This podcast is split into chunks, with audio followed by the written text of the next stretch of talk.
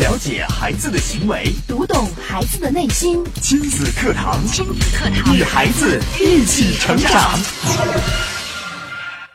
很多父母认为家庭教育就是开发孩子的智力，上学后要请家教、上辅导班，成绩一定要名列前茅，将来一定要上名牌大学。似乎只有这样，父母的教育才算成功，孩子才算成才。但实践证明，这是对家庭教育的极大的误解。亲子课堂今日关注：决定孩子一生的不是成绩，而是这件事。主讲嘉宾：家庭教育专家、情感心理专家、亲子百科创始人袁明阳老师。欢迎关注收听。我是主持人潇潇，我们有请今天的嘉宾袁明阳老师。明阳老师好，小小好，听众朋友大家好。嗯，今天明阳老师跟我们说的这个话题啊，决定孩子一生的嗯，这件事情，听到这儿，我觉得大家一定很好奇，都不是成绩，而是这件事儿。这件事儿指的是什么呢？嗯，我们今天要跟大家讲的这个话题，我相信，呃，对于很多这个家长来讲，他们一定特别好奇。嗯但是呢，我们的题目抛出来，可能很多家长就会觉得呃稍稍有些难以接受啊。为什么呢？因为好像除了成绩，家长们觉得其他事情并不是那么的重要，。对，那既然我说了这个决定孩子成绩的不是成绩，那应该是什么呢？嗯，我们家长都认为，哎，孩子能够决定孩子一生的，那当然是他努力学习，这个有了好成绩之后，将来的人生才会不一样啊。嗯，是，呃，或者说这应该是很多家长的一个共识，嗯甚至是我们家长在生活当中这个经常去做的一件事情。对但是我今天却要跟大家把这个观点啊给推翻。嗯，那到底决定孩子一生的是什么呢？我们今天节目当中要啊跟大家来聊一聊。好，呃，我刚刚说了，是这个上一个好的名牌大学，包括学习成绩名列前茅，嗯，这并不是决定孩子未来的关键点。哦，呃，或者说，其实这也是很多的家长目前用错力的地方。嗯，这个家长，你要说这个学习成绩、上名牌大学这些能够决定孩子的人生，我想大多数人都会赞同的。是嗯我经常接到很多的咨询，就在最近，我接到了一个咨询，还是因为孩子上学的问题。嗯家长不远这个几百公里啊嗯，专门来找到我，就是希望我能够帮帮孩子，嗯，因为孩子辍学在家已经有一个多月了，哦，这个家长呃心情特别着急。嗯这个当他们呃不说是不远千里啊，嗯不远百十公里，呃见到我的时候，第一句话就是讲这个孩子其实还不错，嗯这个之前考试成绩在班里还能排个十几名、二十几名，嗯就是我我我可以从家长的这个焦虑的情绪当中，可以感受到家长其实是极力在回避，或者说是去安慰孩子，但是、呃怎么绕都绕不开成绩的这个话题。哦，就是呃，说来说去，家长最担心的还是孩子的学习。也正是因为这件事情，所以才找到了米阳老师。没错儿，嗯呃，但是我要说，学习成绩真的不能决定孩子的一生。如果我们把学习成绩当成了家庭重要的核心点，那这一定是家庭教育的一个极大的误区。啊，美阳老师，你是说我们不能把学习成绩当成家庭教育的核心点？是，那核心点是什么呢？嗯我想可以给大家一些发散性的思考。好，呃，我想我们要更多的关注什么呢？关注孩子对生命的认知，关注孩子对生命的认知，追求梦想的能力的培养，追求梦想的能力的培养，还有要保护自己，保护自己，懂得和别人分享，嗯，懂得分享。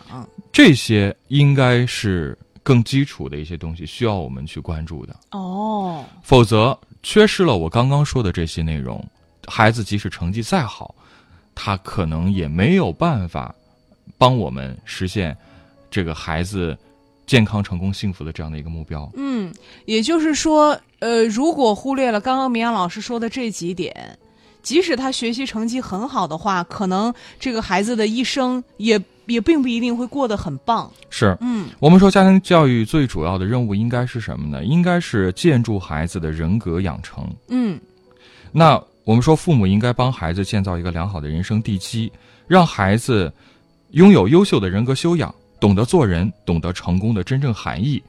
教会这些啊，要远比在家里边儿去督促孩子、帮助孩子提高成绩嗯，来的更加重要。对这一点，其实我们很多人是能理解的，就是我们也知道这个人格培养啊是很关键的。嗯，但是实际操作当中，我们是不是真的注意到了？或者说，我们口头上说，哎，好像挺有道理，嗯但实际操作中，我们是不是真的去在这方面用力了呢？我觉得这是需要我们今天所有在听节目的家长朋友们好好去思考的。确实是这样。，对，可能说起来这些啊，大家会觉得稍微有些空泛，嗯没关系。今天的节目当中呢，我会把刚刚我讲到的这些啊，分成几个小点给大家分解开，嗯看看到底我们该从哪些方面、哪些细节去着手。嗯，那大家听节目的时候也不妨跟我们互动起来啊！您可以关注微信公众号“亲子百科”，千百的百课堂的课，可以直接给我们来留言。嗯，在这儿呢，我给大家把刚刚就是说到的去建筑孩子的人格养成，呃，给它分解成八个层面。八个层面，对，这样的话，可能做起来大家就会觉得相对好上手，嗯因为它更具有可操作性，更具体。嗯，好那，那首先我们来说第一个关键点是什么呢？是什么呢第一？个关键点是让孩子树立乐观向上的心态。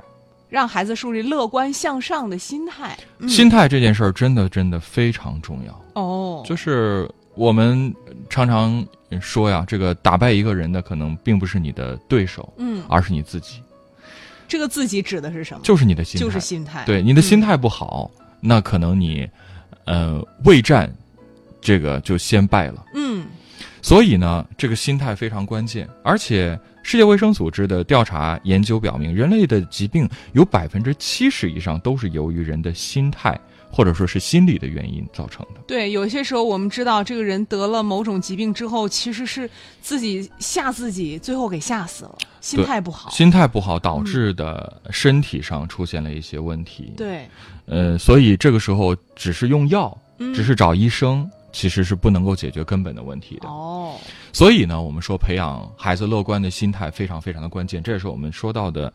呃，之所以把它放到第一点，也是因为它真的是一个基础。嗯那首先呢，我们要教孩子学会接受现实。嗯，接受现实。对，对，我们为什么会心态不好，嗯是因为我们对现状的不满意。对，所以呢，接受现实，这应该是走向乐观的第一步。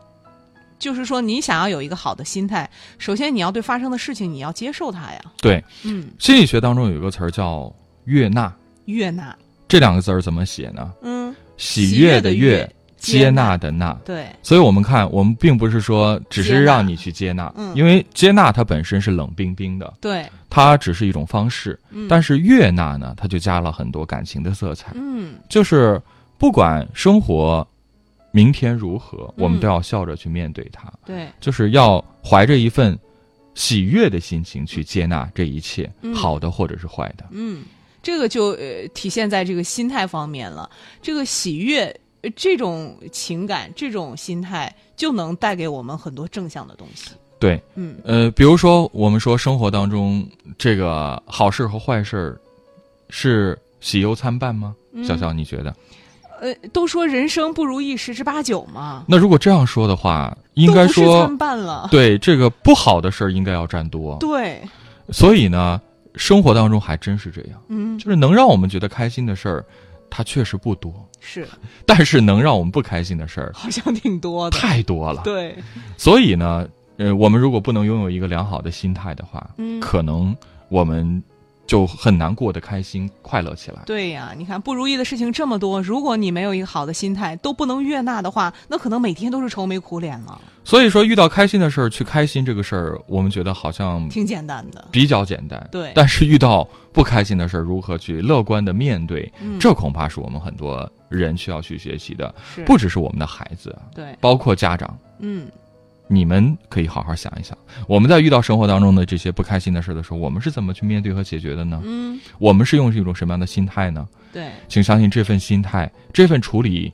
这些不高兴的事情的能力和你的情绪，它其实直接会影响到孩子。对，就是其实你不管是用什么样的态度、什么样的方式去面对这件事，所有的事情，其实都会过去。嗯但是如果在那个当下你不能够很好的处理的话，它的结果是不一样的。对，所以你看，我经常就是在开导别人的时候啊，会给他做一个更加这个形象的一个比喻，嗯，带他呃穿越这个时间和空间的维度，哦，站到一个更高、更久远的这个点上，再去嗯回望。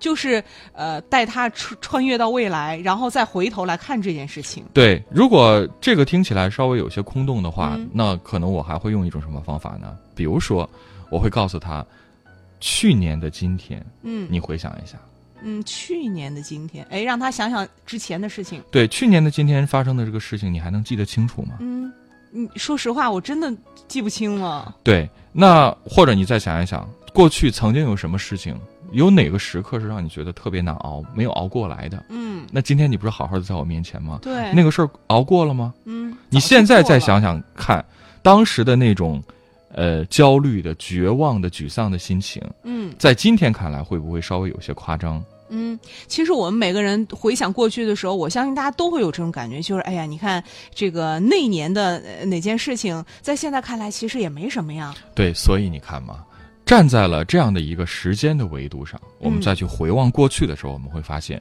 哎，好像过去那些我们非常非常在意的，甚至觉得迈不过去的坎儿，嗯它真的很小，嗯，已经可以一笑而过了。对，现在就是说起来像是说别人的故事一样，是，这是从时间的维度，当然我们也可以从空间的维度，嗯比如说，我们觉得自己身上发生的天大的事儿，天都要塌了。嗯那怎么才能让我们觉得这个事情可以给它看得更淡一些呢？嗯，那我们不妨就是往上看，往上看，你可以往上想一想这个呃我们的视角。如果我们这个视角是在天上的，嗯从天空上往下看，嗯我们比如说站到一个高楼上面，嗯包括站到我们郑州的地标建筑大玉米五十八楼往下嗯看，你可以看想象一下，往下看，你看到那些人车都挺渺小的，太小了。对，这时候我相信大家一定会有很多的感悟。嗯你包括你坐飞机的时候，嗯通过舷窗往下看的时候，嗯你也可以看到那些庞然大物，好像真的像个小蚂蚁一样小。是，那再再往上去呢，通过卫星拍摄到的地球照片，嗯，你可以看看，那个地球上有六十亿人，我想这个时候应该看不清每个人的吧，一个人根都本都看不到，见我们只看到它是一个蓝色的，嗯然后被这个云层覆盖的一个星球，晶莹剔透的。对，然后我们可能根本没有办法去想象，哎呀，这个世界上还有那么多的人每天都在为，呃那些事情去烦恼。嗯当站到这个角度上看的话，我们会发现原来自己就是这六十亿人当中的一粒小小的尘埃。嗯，真的是啊，这样一想，呃，还真是这样。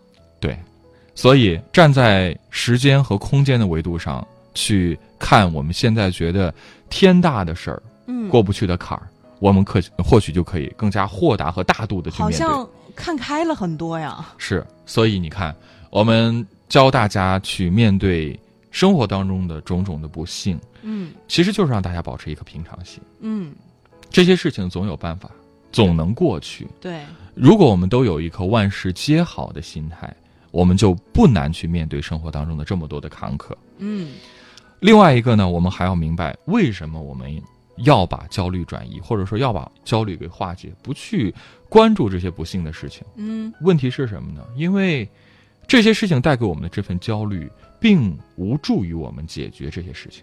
就是你，你不是说你使劲儿焦虑，使劲儿焦虑，然后这个事情就解决了呀？紧张啊，这个事情也是个双刃剑。嗯我们说适度的紧张，当然会激发我们的潜能，嗯，但是是如果紧张过度，变成了一种焦虑，嗯，那这个时候。我们就没有办法把我们自身该有的解决事物的能力发挥出来。就是你过度紧张，它就起反作用了。对，所以说呢，我们经常说生活当中，我们喜欢和什么样的人交往呢？我们是喜欢和那些非常严肃的、严厉的人交往，还是喜欢和那些充满幽默感、呃非常开心、大度的人交往呢？肯定是后者呀。所以，我们也要让我们的孩子拥有这份幽默感，嗯，用幽默感来面对生活当中的点点滴滴。他不仅可以面对自己生活当中的坎坷，同样也可以给身边的人带来快乐，而且，嗯就是从而可以让更多的人喜欢他，和他交往。嗯，我觉得这应该是一种一举多得的。对，这就是我们刚刚梅阳老师跟我们说到的这个心态问题啊。是，嗯，接下来我们稍事休息，我们稍后接着请明阳老师跟我们分享。大家也可以继续参与我们的互动讨论，关注微信公众号“亲子百科”，直接给我们留言。了解孩子的行为，读懂孩子的内心。育儿亲子随身听，全国首档以心理学为基础的专业家庭教育节目《亲子课堂》。每天上午十点到十一点，FM 九三一，AM 七幺幺，郑州经济广播，欢迎收听。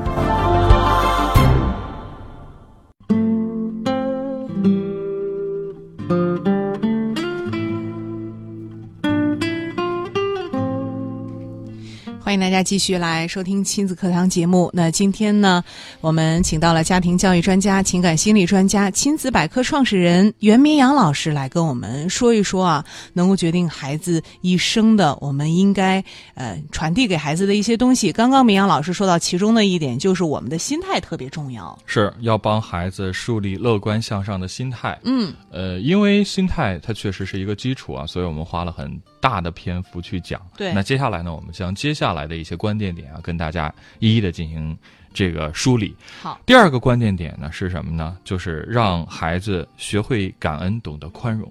学会感恩，懂得宽容，这个也跟这个孩子将来是不是成功、是不是幸福有关吗？当然，我们说，呃，刚刚呢，这个我问笑笑了说，你我们更愿意和什么样的人去交往呢？因为我们愿意，呃，和那些乐观、积极、向上、开朗的人去交往。那反之，我们不愿意和什么样的人交往呢？嗯我们不愿意和那些，啊、脾气不好的、对，斤斤急躁的斤斤计较的、嗯心胸狭隘的人交往，觉得对很累。是，所以呢，我们说让一个孩子这个心胸宽广，懂得感恩和宽容，嗯这也是他一个良好的品行。哦，呃，拥有了爱心，他就有了求知和求美的动力。嗯呃，如果这个还有的孩子，这个在成长过程当中，他还特别爱玩这个恶作剧啊，嗯但是恶作剧可能会招来一些祸端。嗯，那如果孩子有这方面的毛病，我觉得要及时引导孩子去改正。对，呃，当然，可能有时候我们这个语言的说教和讲道理未必能让孩子真正去意识到，嗯，但是恶作剧肯定会带来一些后果，这些嗯后果去等懂得让孩子去承担，嗯这样的话，孩子他就会更加明白，哎，原来有些事情是我不能做的，不是说我做了之后就一定有人能帮我去解决，嗯，可能是需要我自己去面对的。对，很多家长呢，他是太善于、太急于去替孩子承担。嗯这样的话，其实剥夺了孩子去承担的这样的一种呃责任和能力，对反倒会助长孩子的一些不不好的品行的发展。对，所以你有意的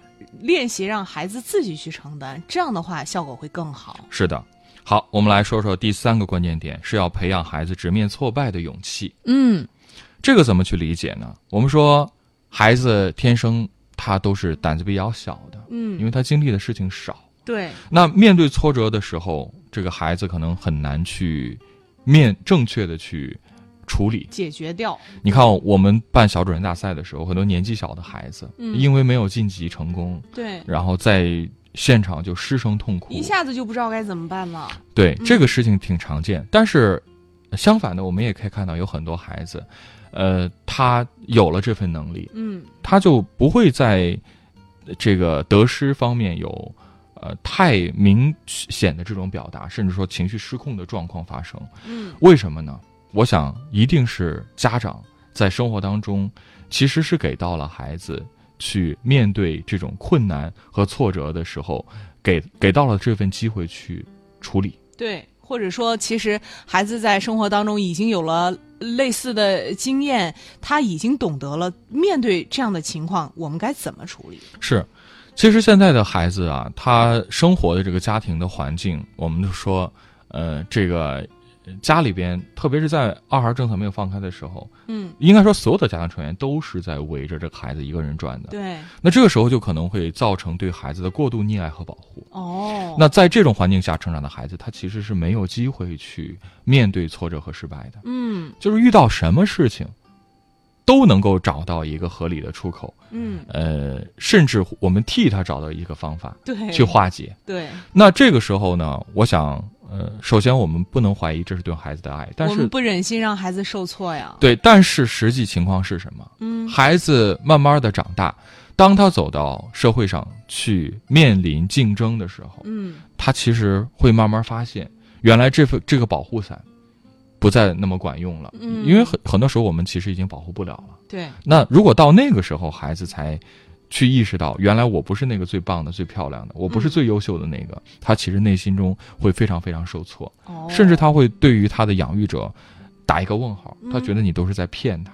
哦，所以呢，我觉得挫折教育其实是要从小要适当的就要给孩子去逐步的去培养和锻炼的，嗯，不能够说这个呃很多父母其实恨不得我们能够比孩子能活得更长久一些，一直给孩子这份保护对，但这肯定是不可能的。这个不现实。嗯对，所以我们对孩子最好的爱是什么？嗯不是让孩子完全不受伤害，嗯，而是让孩子能够这个拥有面对挫折的这份勇气和处理问题的方法，对，这才是我们培养孩子的一个真正的目标。嗯，这是我们提到的这一点啊，要呃去培养孩子在面对挫折的时候的这种能力。对，但是还有很多家长呢，呃，则是另外一个极端了，嗯是什么呢？就是有的家长他可能更多的是去呵护、保护孩子，过度嗯保护；还有一类家长他反倒是另外一个极端，是呃，去不断的责备和批评孩子。哦，就让总孩觉子不断受挫。对，总觉得这个孩子哪儿哪儿都不如别人。嗯那如果在这种环境下成长起来的孩子，他会是一个什么样的状态？这会怎么样呢？孩子会变得非常无能，无能。对，因为他总是得不到赞赏，嗯，他做什么都是错的，嗯他永远都比不上邻居家那个孩子。哦，那这样的话，孩子他可能会变得自暴自弃，嗯，就因为我不管做什么，我都这样，我总不可能让你们满意，孩子没有任何自信。那就干脆就这样吧，反正嗯我就是一个你们口中所说的那个最笨的人。嗯，干什么都不行的。那我们应该怎么办呢？我们要懂得去夸奖孩子，嗯但是这个夸奖也要有度，嗯，就一定就是我们说了，这这是两个极端嘛，我们对都不能站在极端上，嗯而是要找到中间的一个平衡点。对，这个这几年国外非常流行的呃叫正面管教，嗯当然我们说正面管教，它绝对不是简单的这四个字这么简单，对，它当中也是有很多的方法和技巧是需要家长们去学习的。是的。好，说完了第三个关键点，培养孩子直面挫败的勇气。我们来说第四个关键点，是要教孩子学会自我保护。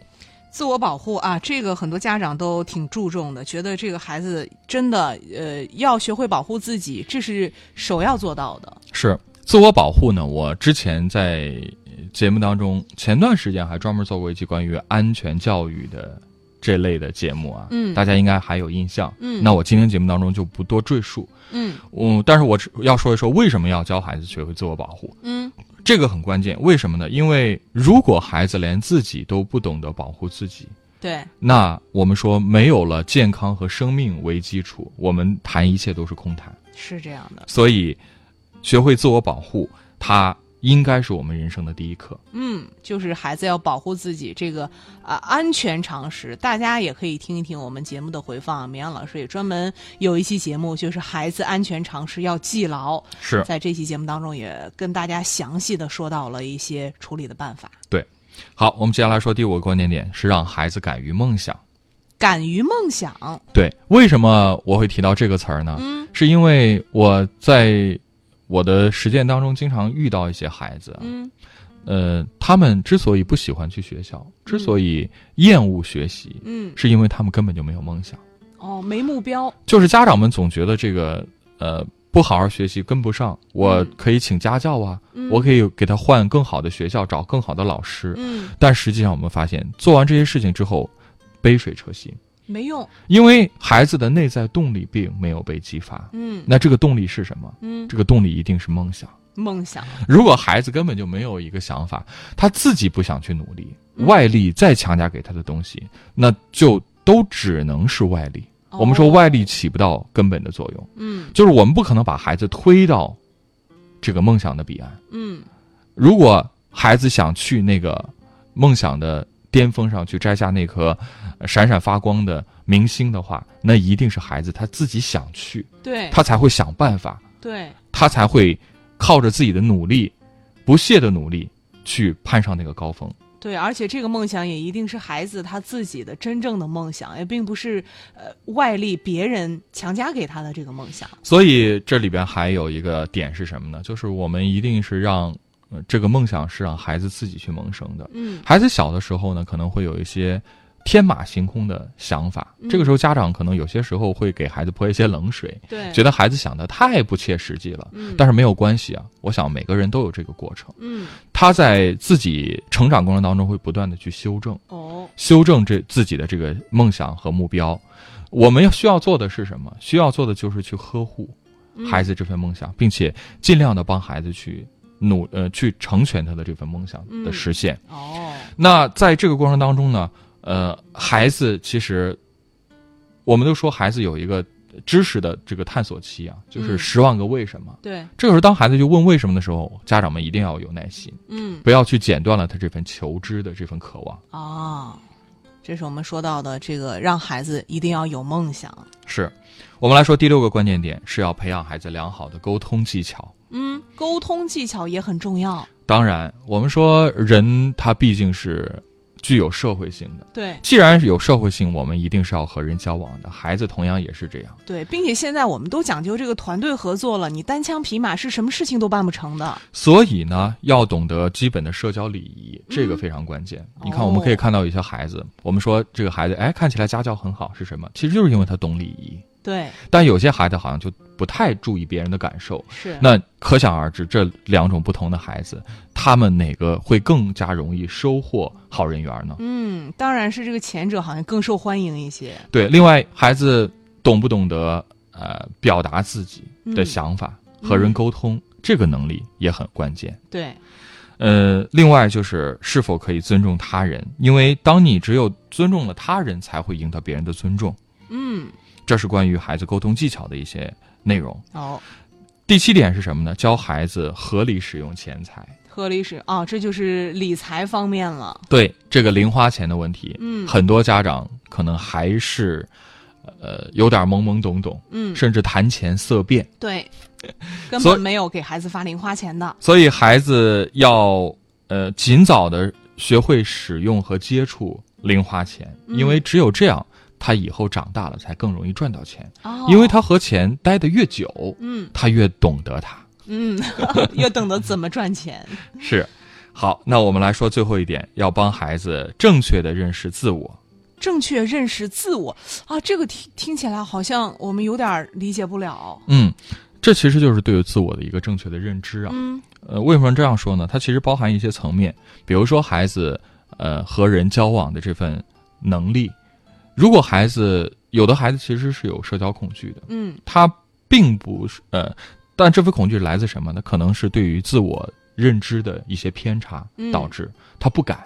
不敢对，还有一些是孩子觉得。嗯，你们都不如我，哦，跟你们没什么可说的。啊， 这么骄傲，这么傲娇。对，，这其实都是自我认知的一种偏差，哦这会导致孩子非常孤僻嗯和，孤立。那这样的话没朋友了，就刚刚我们说到那些团队合作啊、与人沟通啊，好像也都无计可施了呀。对，那在这儿当中呢，其实也可以教孩子去懂得欣赏别人，发现别人身上的优势和优点。嗯因为当你去对别人的优势和优点进行这个赞美，或者说当你其实发现的时候，你就会对这个人有好感，嗯，你就会愿意去和他接触。对，而如果你看不到这些的时候，你是不可能去主动去接触和接近一个你觉得他处处都不如我的 人。对，而且这个赞美和这个接近其实也是互相的。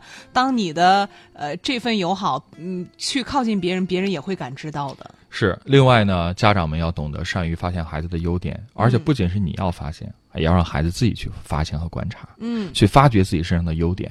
对，当孩子能够逐步的发现自己身上的优点的时候，他一定会变得越来越好。嗯，啊，真的是这样。是，好的，看看时间呢，我们今天的节目也暂告一段落了。再次感谢明阳老师的讲解，也感谢大家的收听和参与。明天同一时间，亲子课堂和您不见不散。